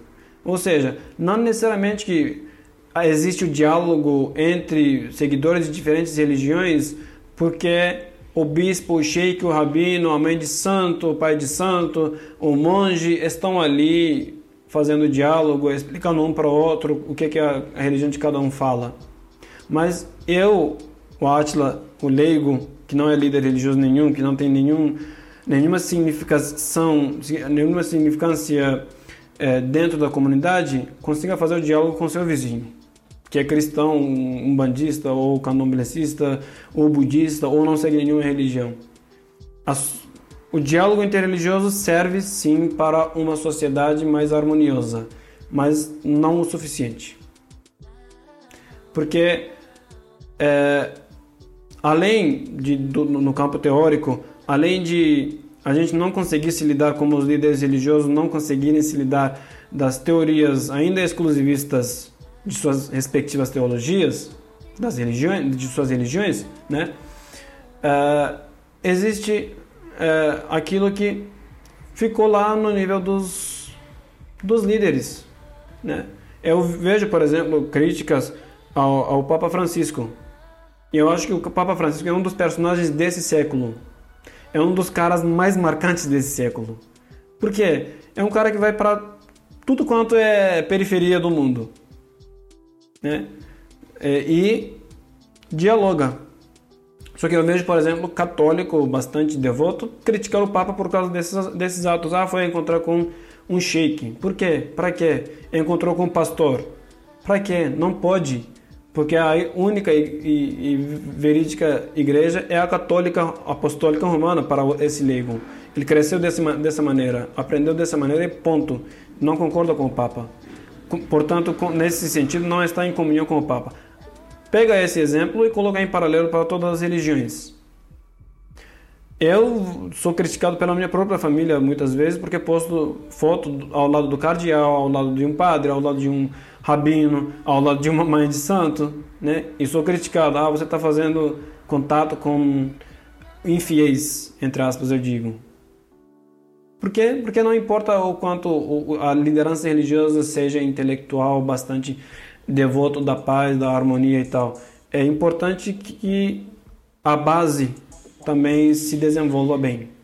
Então, volto de novo e com isso eu vou finalizar a resposta. O diálogo interreligioso é um bom caminho, sim, para uma sociedade harmônica, só que não é o suficiente. Precisa do diálogo interfé ou intercrença. E o interessante dessa sua fala, né, principalmente em relação a essa, a essa crítica que determinados leigos podem fazer do Papa, que calha com aquela discussão que a gente teve agora há pouco em relação ao fundamentalismo e extremismo. Porque são atitudes, tipo, Exatamente. extremistas e que na cabeça deles é fundamentalistas e não, e não tem uma coisa muito ligada, né? Exatamente. Exatamente. Até eu vi, por exemplo, na. eu vi gente tentando ensinar a religião, né, o catolicismo, para o Papa. Tudo bem que o Papa não, pode não, ter, não estar conhecendo ah, o catolicismo por todo. Ah, no final das contas, é um ser humano. Mas eu acho que conheceria melhor do que aquele leigo. Sim. A não ser que ele seja um teólogo bem aprofundado, né? Acho que ele estudou um pouco mais. Né? Deve ser, assim. E já indo para os finalmente desse, desse bate-papo é, e puxa, puxando o gancho, né, em relação a essa, essa questão do diálogo interreligioso, o quão importante é para as religiões a manutenção do Estado laico na nossa sociedade? Olha, uh, eu acho que é essencial não é o quanto, mas é essencial para todas as religiões. Tá? Eu digo todas as religiões. A, a manutenção não necessariamente do Estado laico, mas Estado secular ou secularista, ou é, o processo da secularização é essencial para as religiões que querem viver, permanecer vivas é, nesse período que a gente chama de modernidade. É claro, essa modernidade vai ter a sua modernidade também. Né? A gente vai chegar um dia que, senão nós, os nossos netos vão chamar o dia de hoje de antiguidade. Ou bisnetos, talvez. Né? É, e se hoje as instituições, as religiões que são instituições, querem sobreviver, tem que concordar com o Estado secular, o Estado laico. Por quê? O modelo francês no laicismo é um modelo à parte, mas existe um modelo, por exemplo, inglês, tem um modelo estadunidense em que o Estado fala assim para as religiões: Eu não me envolvo com nenhuma de vocês. Vivam e se, se resolvam entre vocês. Não estou nem aí se vocês vão brigar, vocês vão é, ter conflitos verbais entre vocês. Não criem anarquia dentro do Estado, é o suficiente para mim. Né? E, inclusive para as religiões com tendência universalista, que nem o cristianismo e o islã, aquilo que o Estado laico traz da liberdade de crença, e dentro dessa, desse conceito de liberdade de crença eu digo a escolha, né, o direito de poder escolher a religião que você quer seguir, quer seguir, perdão, o, o, o direito de você poder escolher a religião que você quer seguir, que você quer praticar, que você quer manifestar. O direito de poder manifestar a sua religião para os outros, de poder ensiná-la, está no secularismo ou na secularização, né? Tudo bem, os muçulmanos vão dizer, mas na nossa história, e está no Alcorão, que a gente não pode obrigar ninguém a se converter ao Islã. Não, não existe uma pessoa ser esforçada a se converter ao Islã. Isso, claro, sem dúvida, está no Alcorão. Não existe compulsão na religião, para se converter à religião. Tudo bem. Ah, na antiguidade, os cristãos viviam pacificamente nos territórios majoritariamente islâmicos. Tá, e hoje vivem? Será? O exemplo da Turquia, para mim, é um, é um exemplo doloroso, digo eu. Nos outros países eu não posso dizer porque eu não eu só vivi no Egito por 25 dias, fiquei lá para um curso rápido de árabe e voltei para o Brasil de, eh, correndo né? Porque tinha outras outros compromissos profissionais. Uh, mas sempre tiveram essa essa vivência pacífica, será? Em nenhum momento lhes foi negado o direito de praticar a sua religião ou pelo menos seguir uh, a, a, as legislações de suas religiões, né? Aí a gente vai ter que ver uma, uma ter uma ideia, uma, uma visão bastante histórica bastante empírica para poder dizer sim ou não, ou se foi mais ou menos. É. Tudo bem, no ideal do Islã existe que o ser humano pode praticar, praticar o que quiser, embora o Islã tenha é, seja, seja considerada a religião verídica e todo mundo tem que seguir essa religião. Mas se não quer optar, Deus que deu essa, esse direito de optar ou não, de livre escolha a ele, a pessoa pode optar pelo que quiser, assim como a gente falou, ah, não quer usar o véu? Tá bom, meu bem. É um problema seu. Ah, quer ficar bebendo álcool, bebida alcoólica? Você sabe que é pecado, problema seu. A mesma coisa, você não quer seguir essa religião? Não. Mas existe o dia, dia do juízo final, nós acreditamos que é, é, um, é, um, é a religião verdadeira. Tá bom, mesmo assim eu não quero seguir. Tá bom. Então, é, eu digo, para que haja a pluralidade religiosa e que as religiões com tendência de proselitismo possam agir, a, o Estado laico é, é uma coisa, pelo menos no período em que nos vivemos, é imprescindível. Desde que garanta, claro, a liberdade de crença. Porque eu venho de um país que é um país laico, mas que na antiguidade, na, na, na, nos anos primordiais, até na realidade o início desse milênio, num território majoritariamente muçulmano, você não podia professar a sua fé tão claramente, sendo muçulmano. Digo eu, sendo muçulmano. Imagina para os não muçulmanos. Né? Ah, existe, existe, por exemplo, a teoria de Homo lastus. É uma teoria que um professor de ciência política lá na Turquia inventou. Ele, é, ele diz: o ideal cidadão da atual República da Turquia é laico, kemalista, quer dizer, segue os princípios do Mustafa Kemal Atatürk, o fundador de, de, da atual república, né? Sunita, muçulmano sunita e não praticante, turco. Né? Você tem, você tendo isso, né? Principalmente sun, muçulmano sunita e não praticante, né? Então, se você tem isso, é o suficiente, você é o ideal. Se você pratica, se você expressa isso. A Turquia teve um período de 18 anos em que, por exemplo, era proibido você expressar uma palavra árabe com conotação religiosa. O Alcorão, é, para que seja um preceito, para que seja considerado como preceito, você tem que ler em árabe, porque a língua original, a tradução não presta como preceito. Era proibido ler o Alcorão em árabe, ensinar o Alcorão em árabe, por exemplo. Você não podia rezar em árabe. E uma das bases da prática do Islã é cumprir os preceitos, as orações diárias e tudo mais em árabe. Porque a tradução vai depender do vocabulário do, do tradutor. Né? Não vai ser suficiente. Então, depende do Estado que é laico também. Né? Não necessariamente sou o Estado laico. E agora, então, para a gente fechar com a nossa última pergunta, é... eu queria trazer assim, se você pode falar para a gente assim, como que como que a gente pode trazer esperança através da fé nos tempos atuais? por vir da área da educação, talvez é, isso seja, ele seja muito influente na, na minha concepção da vida. Paulo Freire é, é, o cara que mais culmina o meu caminho, na minha visão nesse sentido. Não adianta ter a fé. Né? É necessário que essa fé é, seja apoiada pela educação. Quanto mais o ser humano é educado, melhor ele é, independentemente de ter fé ou não.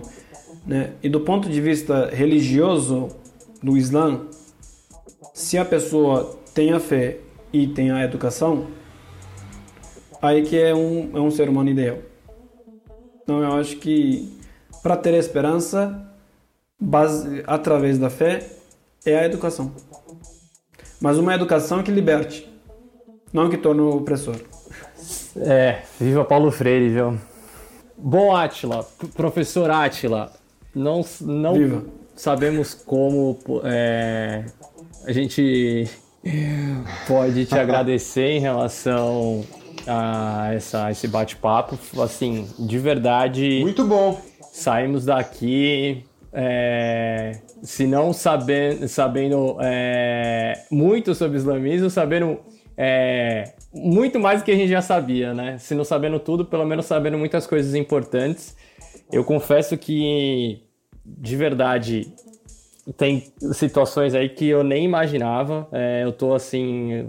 E assim, eu, tudo que é, é, vem de conhecimento, eu fico feliz quando eu, quando, quando eu descubro, assim, eu fico entusiasmado. E com toda certeza essa conversa me serviu, além de estar tá mais é, feliz, né? Tipo, com mais conhecimento, mais entusiasmado em relação não só a esse projeto, mas em relação a esse conhecimento que todo que você passou aqui pra gente. Da minha parte, eu agradeço demais. E, Andrei, se quiser faço minhas as palavras do Lucas. Acho que é, é, eu, eu, comecei falando que a expectativa era muito boa e eu acho que eu termino falando que foi maior do que é, ela estava. É, então, da, da, nossa parte, muito obrigado é, pela oportunidade dessa conversa e. Enfim, vai ficar bonito demais isso aqui. Agradecer. E aí, todo mundo que vai ouvir, que está ouvindo agora, por exemplo. É, obrigado por ouvir até aqui.